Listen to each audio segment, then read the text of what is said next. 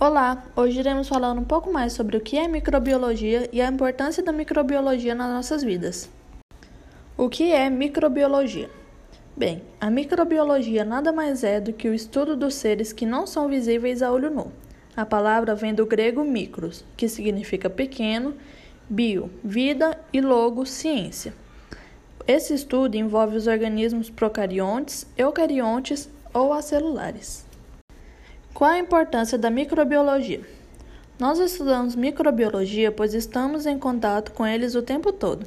A microbiologia desempenha inúmeros papéis na sociedade, relacionados à saúde, ambiente, alimentos e medicamentos, nos ajudando assim a compreender melhor o mundo à nossa volta.